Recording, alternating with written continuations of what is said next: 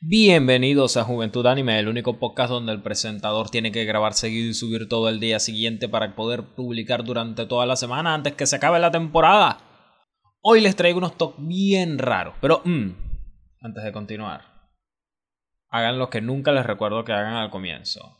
Denle like a este podcast, porque seguro que les va a gustar. Antes de que lo escuchen, ya yo lo sé. Luego agarran y suscríbanse al podcast. Después de que hayan hecho esas dos cosas, pueden hacer la tercera cosa más importante que harán en su día, que es comentar lo genial que es este podcast.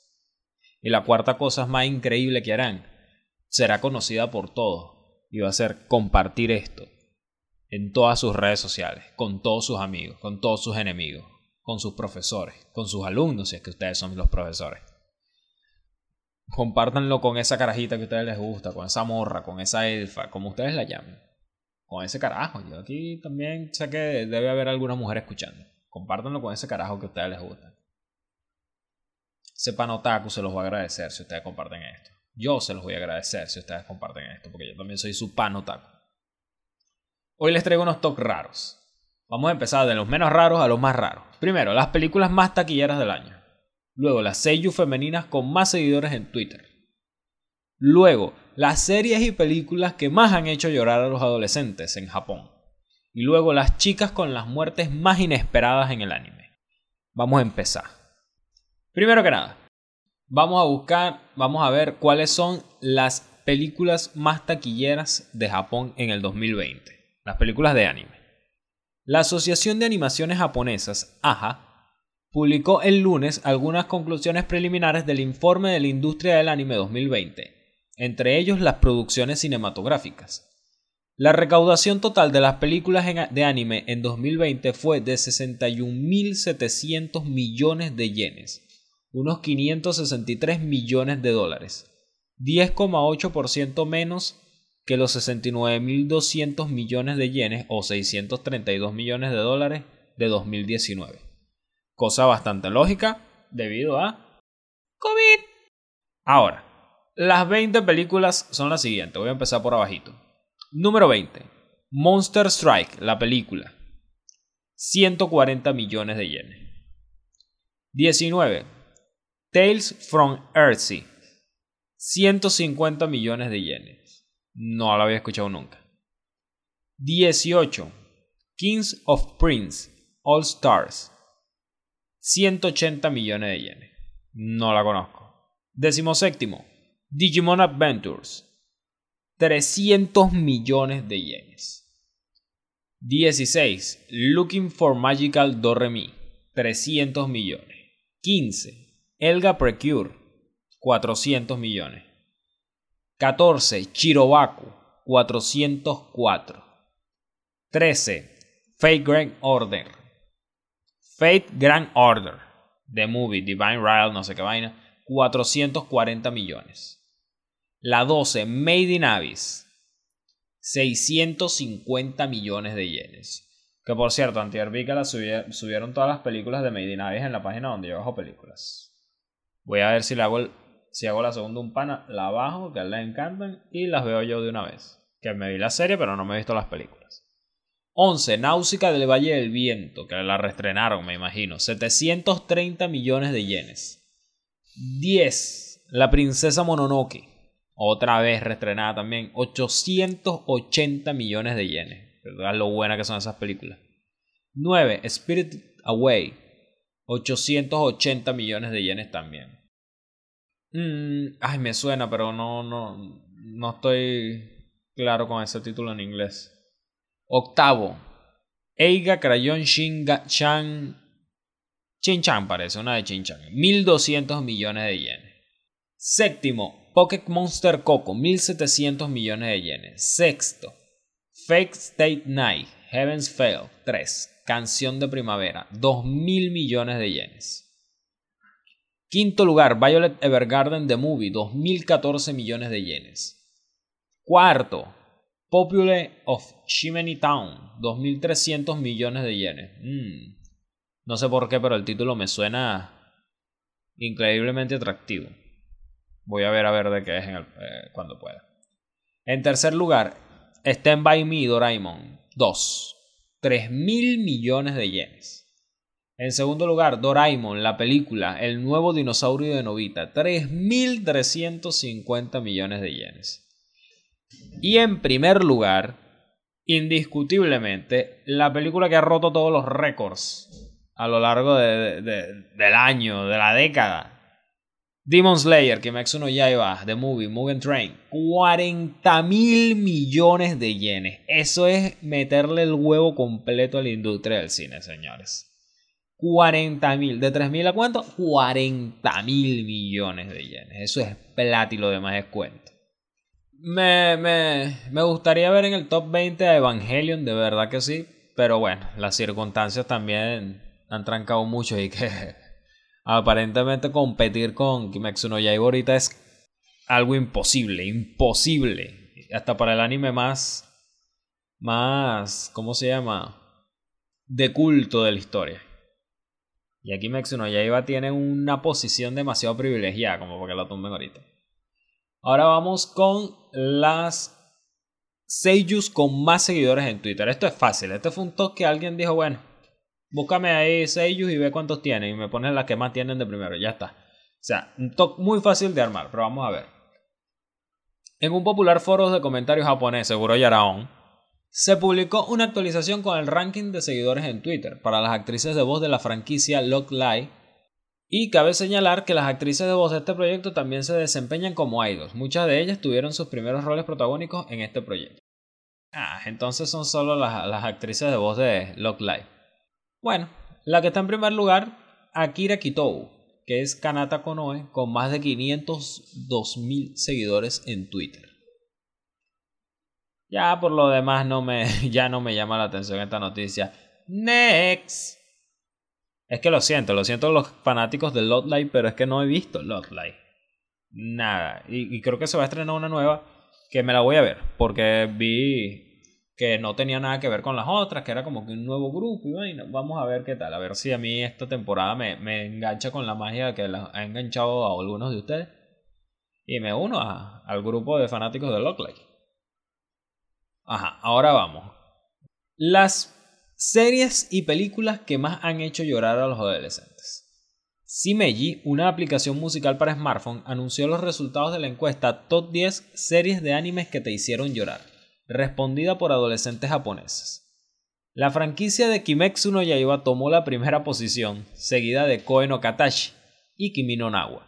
La encuesta fue realizada a un total de 999 usuarios de la aplicación entre hombres y mujeres adolescentes entre el 28 de mayo y el 9 de junio de este año. O sea, es que hasta para hacer llorar Kimetsu no Yaiba se ha vuelto imbatible. Vamos a ver. En primer lugar, ya, ya lo anuncié, Kimetsu no Yaiba. Yo digo, vergación, o sea, está bien que por ejemplo en un momento dado la serie, la serie te haya hecho llorar. Aquí estamos, no voy a, obviamente aquí no hablan de la película, hablan de la serie, solo nombran Kimetsu no Yaiba, no dicen Mugen Train ni The Movie ni nada.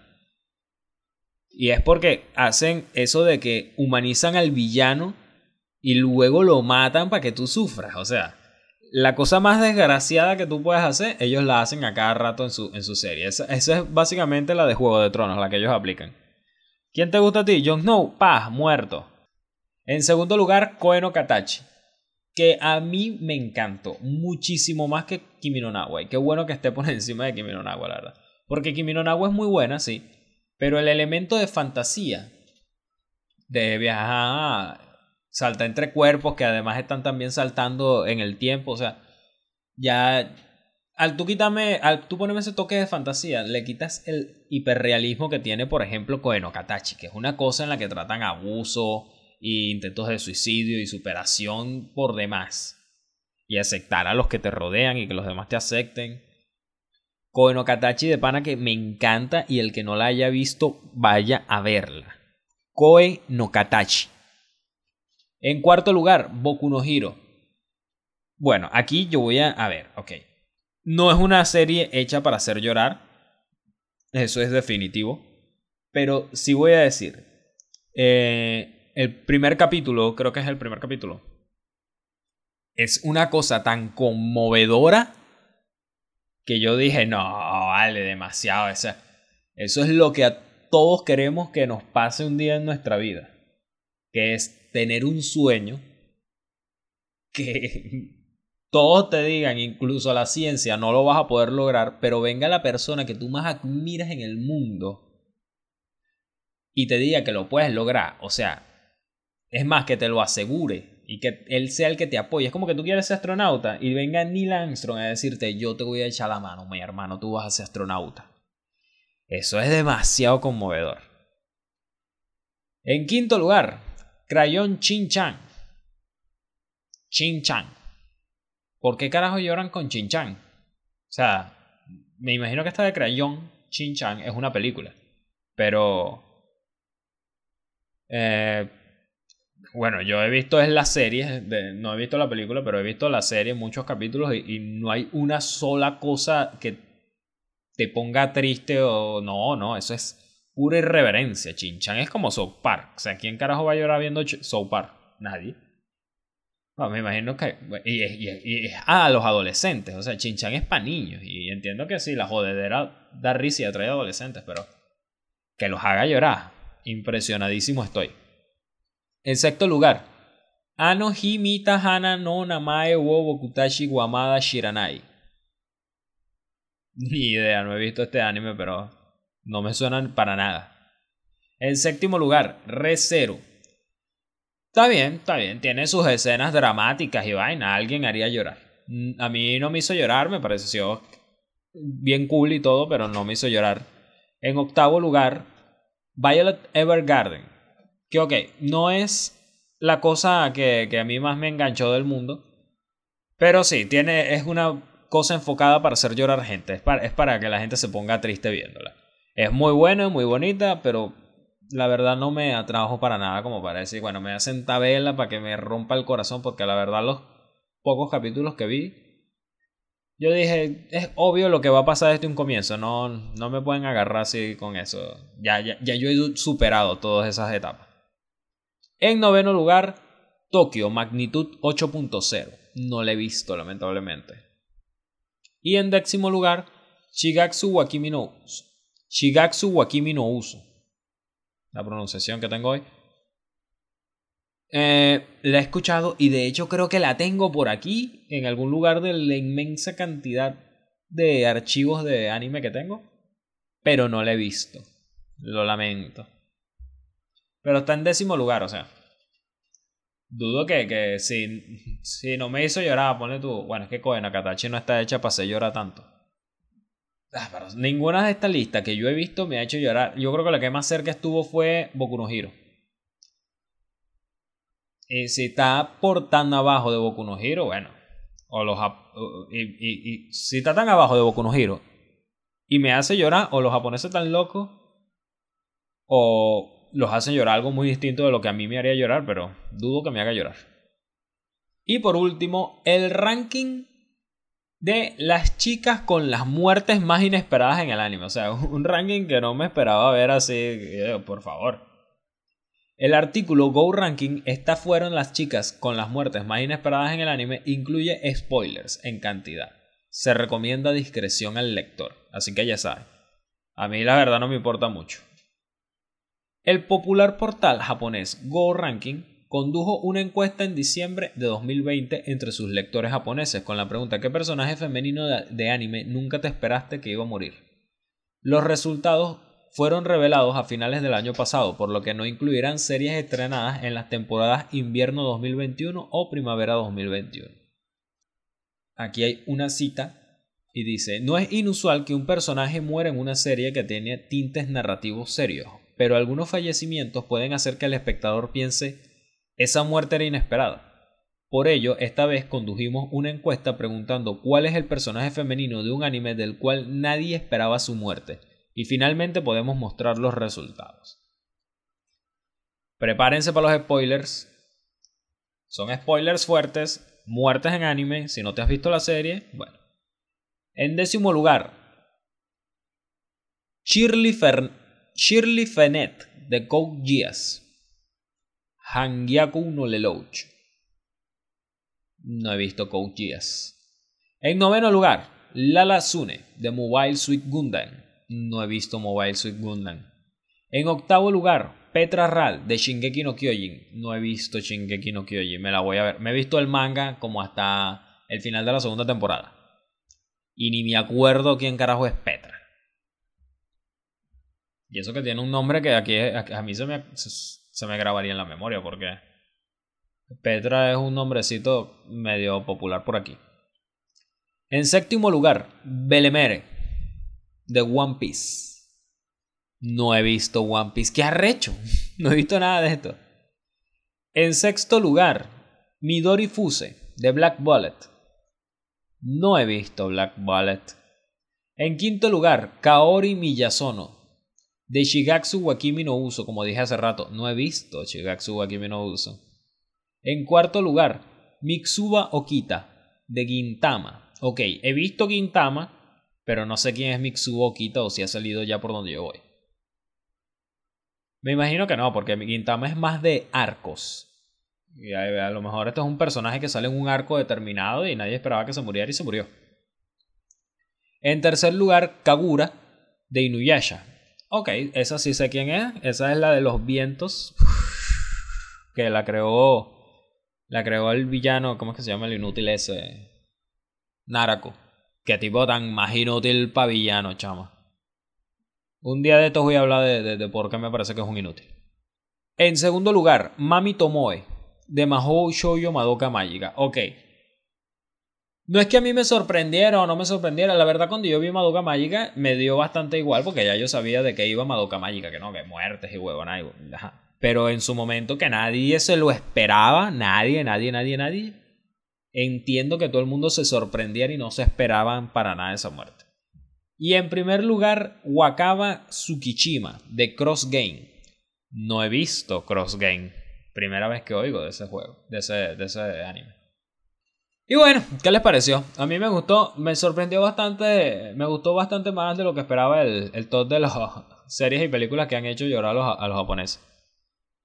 Si a ustedes también les gustó, denle like, suscríbanse, comenten y compartan. Ya los el próximo o los dos próximos podcasts van a ser los últimos de temporada porque bueno, a pesar de que yo voy a seguir sacando y sacando y sacando, voy a dividir este podcast en temporadas acorde con las temporadas de anime. Yo estaba pensando, coño, voy a seguir en segunda temporada hasta que haga un cambio trascendental en el podcast. Pero dije, no, Van a ser después demasiados capítulos, se me olvidar por qué número voy. Pero lo voy a dividir así entonces, por temporadas junto con las temporadas de anime. Así que, ya saben. Chao.